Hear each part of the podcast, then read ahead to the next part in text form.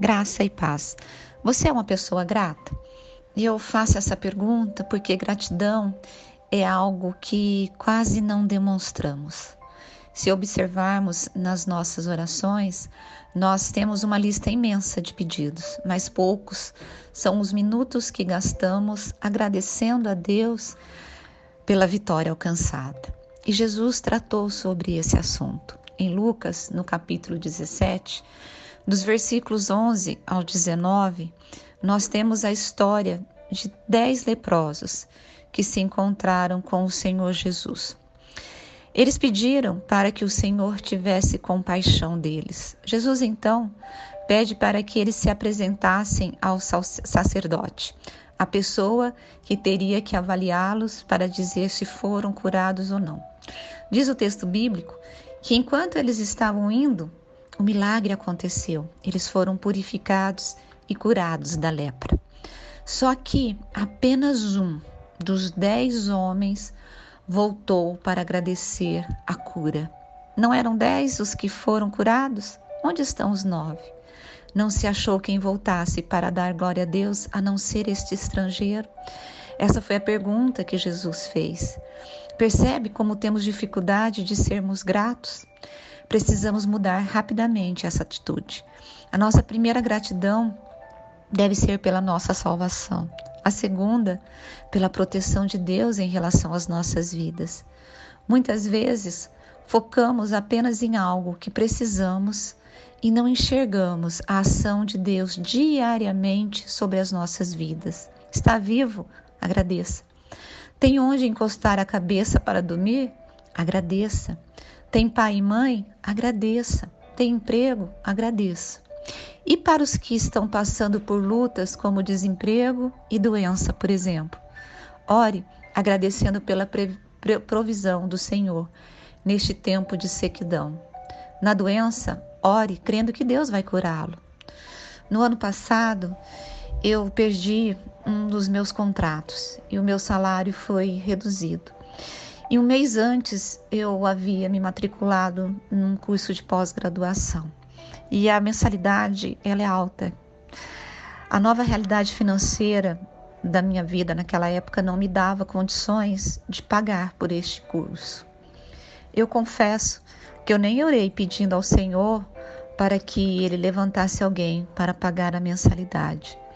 Eu orei apenas agradecendo a ele, porque eu ainda estava empregada, e pedi para que o Senhor Jesus me sustentasse. Sabe o que aconteceu? Uma pessoa chegou para mim e me disse: Vou pagar a sua pós, fique tranquila. Desde então, todos os meses, essa pessoa tem pago uma mensalidade que o valor é alto para me abençoar. Então, todas as vezes que eu pego um texto para estudar, eu agradeço a Deus por esse milagre. Aprenda também a agradecer quem lhe ajuda e socorre. Somos rápidos em julgar e apontar o dedo para quem sempre esteve ao nosso lado, mas demorados em ver o quanto essa pessoa batalhou e abriu mão de muita coisa para nos abençoar. Uma vez, numa pregação do pastor Aguiar Balvassoura, ele disse algo que me impactou. Era um, um domingo, dia dos pais. Ele disse: Para que você pudesse fazer uma faculdade, viajar e se hospedar no hotel, ter o carro e a vida que você tem, alguém teve que pagar o preço. Seu pai pode nunca ter ido aos países que você foi, nunca dirigiu o carro que você tem e nem morou numa casa com tanto conforto como a sua, como a sua mas fez de tudo para que a sua vida fosse melhor do que a dele. E eu incluo as mães aqui. Nossos pais fizeram e têm feito muito para nos abençoar. Que sejamos como o único leproso que, ao ser curado, voltou para agradecer.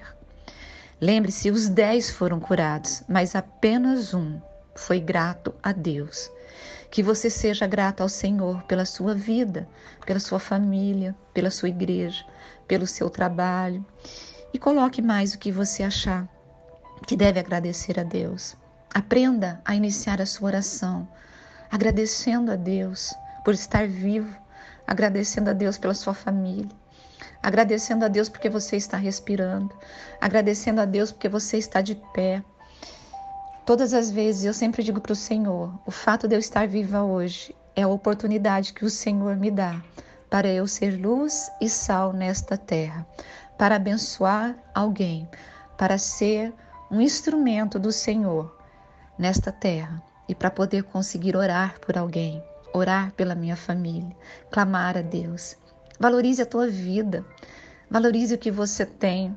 Não deixe Satanás te entristecer, fazer com que você passe por essa terra como se fosse um zumbi, sem perceber os milagres de Deus na sua vida. Aprenda a ser grato a Deus e que o Senhor te abençoe.